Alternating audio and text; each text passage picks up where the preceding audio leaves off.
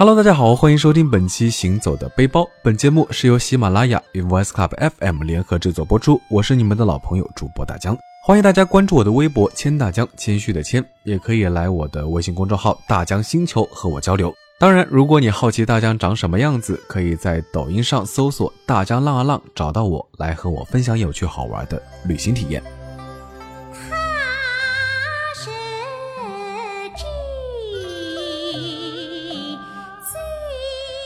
苏州这座古时被称为“吴”的城市呢，好像就是被上天多眷顾了一些，可以让它拥有如此多完美的园林。那这座老城借着园林向我们诉说着故事，诉说着历史，也凭借着园林创造着更多即将成为历史的故事。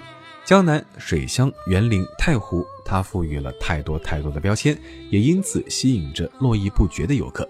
苏州的旅游业算得上是中国较早开发的一批，所以呢，配套设施还是比较完善的。住在苏州，在网上选择口碑不错的快捷酒店，算是个性价比蛮高的选择。价位呢，大概在两百块左右。如果在景区周边呢，或是非常有地方特色啊，自然是会贵一些。那大江这次呢，住的是一个快捷酒店，标间价位大概是一天一百九十元左右。在网上有百分之九十以上的好评率，那对于那些对酒店的要求只要干净、卫生、舒适就好的人们来说呢，还是非常值得推荐的。而且地理位置还不赖，出门呢就能看到北塔寺，步行到拙政园十分钟，附近呢也有公交站，基本可以到达所有的主要景区。唯一的缺点呢就是房间不是特别大，时间太晚的话呢，洗澡水不够热。想要详细信息的听众朋友们呢，可以关注大江的微博“千大江”来问我哦。从上海出发，乘坐高铁大概半个小时左右就能够到达苏州。到达的是苏州站。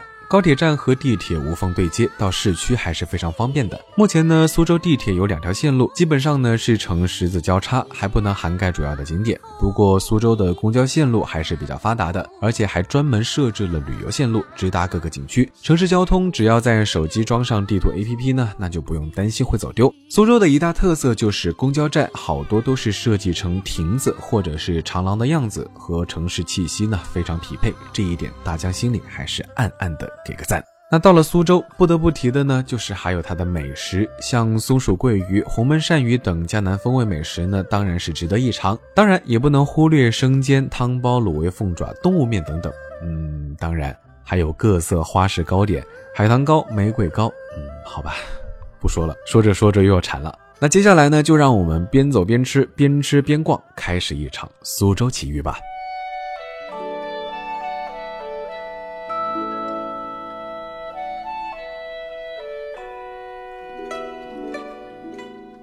第一个去的地方呢，当然是苏州的代表景点拙政园。拙政园始建于十六世纪初，距今呢也已经有五百多年的历史，是江南古典园林的代表作之一啊，被誉为中国四大名园之一。全园呢以水为中心，山水萦绕，亭榭精美，林木绝胜，具有浓郁的江南汉族水乡特色。花园分为东、中、西三部分，各具特色。那大江第一眼见到拙政园呢？说实话，跟想象中的还是很像的。印象中的拙政园是语文课本上的模样，亭台楼阁、长廊、百花争木、湖中倒影，园林般的生活，每一处转角都有更美的风景。明明浑然天成，却又独树一帜，怎么能说它不美呢？在这里呢，也不禁要感叹古代有钱人的生活真是好，数不清的房间，看不完的美景，分明土豪不止一点点啊！啊，真是令大江好生羡慕啊！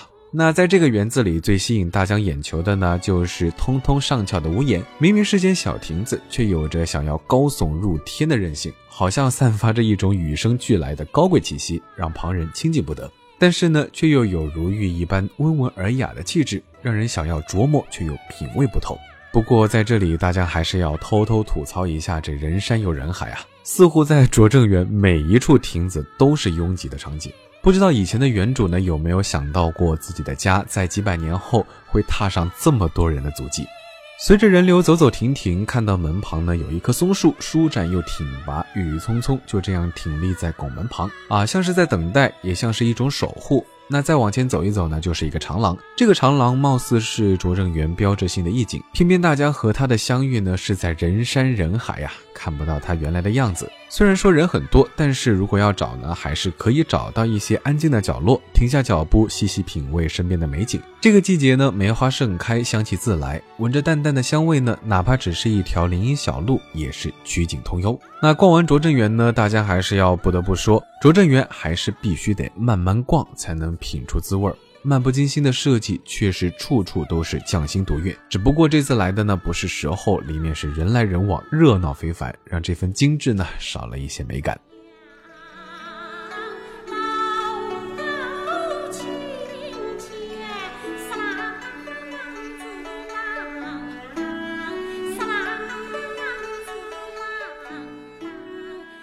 那要说到热闹呢，平江路在苏州可能是最热闹的几个地方之一了吧？平江路其实是苏州的一条历史老街，一条沿河的小路，其河名为平江河，是苏州古城迄今为止保存最为完整的一个区域，堪称古城缩影。八百多年来，不但平江路的河流形态、街道建制与原先基本相仿。而且还分明地保留着水陆并行、河街相邻的水乡格局。依水而建的老街呢，大江从黄昏走到暗夜，却是不知疲倦，静静地走着，逛着老街两侧各色精致的店铺，嗅着不远处飘来馋人的香味，听着叫卖声夹杂着偶尔划船而过的水声，时间仿佛在这一刻慢了下来。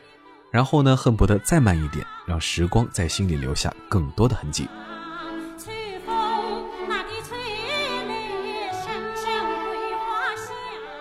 平江路这样的地方，怎么能少得了聆听故事、让故事发生的地方呢？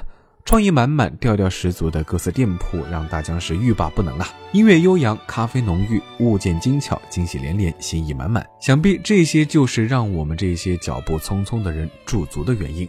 时光在这样的灯光、月声、月色下呢，应该就是慢悠悠的样子。而猫的天空之城呢，就是这样一个地方，可以看到时光在指缝中溜走的地方。平江路上有两家猫空，靠近丁香巷口的那家叫做丁香店，这家据说是猫空的发源之地。原本想着呢，只是路过而已。猫空微黄的灯光呢，显得特别的温暖，还是忍不住走了进去，逛了很久。两层的店铺里，每层都有提供给客人坐下来看书、喝茶、吸猫的空间。那除此之外，琳琅满目的摆满了猫空的各种产品。不得不说。猫空的众多产品中，还是总有一款能够触动你内心的某一处的。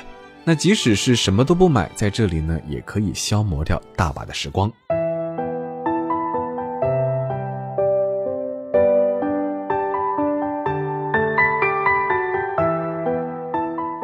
逛完平江路呢，我们可以再去山塘街看一看。东起昌门杜僧桥附近，西至虎丘望山桥，长约七里，号称是苏州保留最好的枕水人家啊，这点不可否认。但在如此人山人海的壮观景象面前，啊，大家更愿意做一个低调的路人。这样的氛围呢，更适合清清静静慢慢体会。所以呢，这里只留下大家匆匆的脚步。这条街上呢，白墙青瓦的房子上挂着一串串的大红灯笼，颜色的视觉冲击呢，把整个氛围烘托得喜气洋洋。走着走着，便看到了一座唐少府白公祠。进去一看，才知道原来白居易曾是这里百姓爱戴的父母官，所以有了这座白居易祠堂——白少府白公祠。这里呢是可以免费参观，里面设有白居易的铜像。啊，说实话，铜像倒是没有非常吸引到大江，倒是祠堂里的老艺人肚子作画的场景，让大江觉得非常有感触。走到他身边的时候呢，这位老师傅在给刚刚完成的画作落款。一桌子的颜料、毛笔，还有夹着烟卷沧桑的手，满满呢都是岁月的痕迹。以前一直觉得高手在民间，那看了看老师傅的画作，虽然说实话大江不太懂画，但是也被他认真的态度感染。相比于商业化略严重的山塘街景区，那在这七里路中，大江更爱的其实真正的还是老街的那段路。沿江而行，一路走到虎丘，虽然距离较远，但是大江在这里还是建议，如果你体力不错的话，还是可以选择从山塘走到虎丘。几公里的路上可以收获到更多的风景，亲近人少当然是第一大优势。另外，沿途的好几处遗留下来的老牌坊、老桥和老房子，真正有当地居民生活的地方，才能真切地感受到。生活的气息。那大概在中午的时间走到了虎丘，在售票口看到景区人流量监控的数据啊，说实话，瞬间大江就没有再进去玩耍的念头了。所以呢，直接选择了下一站留园。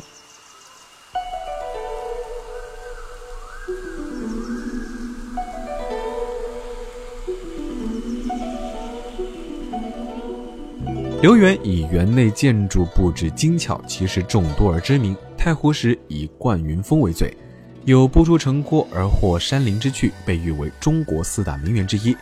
县园呢分为四部分，东部以建筑为主，中部以山水花园，西部是土石相间的大假山，北部呢则是田园风光。留园建筑艺术的另一个重要特点是，建筑面对山池时，欲得湖山真意，则取消面湖的整片墙面。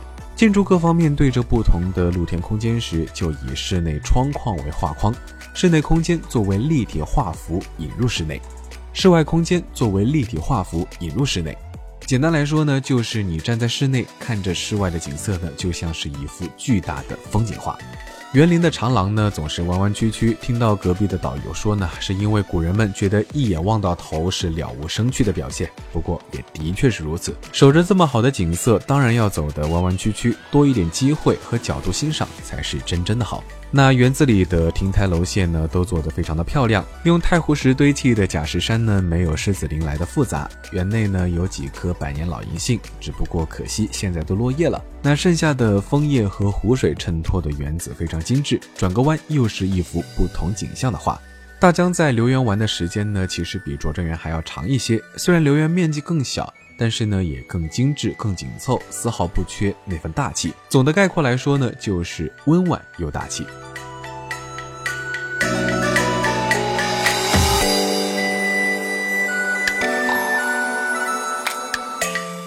说到这里呢，本期的节目就告一段落了。不知道听众朋友们是否喜欢呢？我是大江，欢迎大家关注我的微博“谦大江”，谦虚的谦，或者是来我的微信公众号“大江星球”和我交流。当然，如果你好奇大江长什么样子的话，可以在抖音上搜索“大江浪啊浪”，找到我来和我分享有趣好玩的旅行体验。我们下期节目再见，拜了个拜。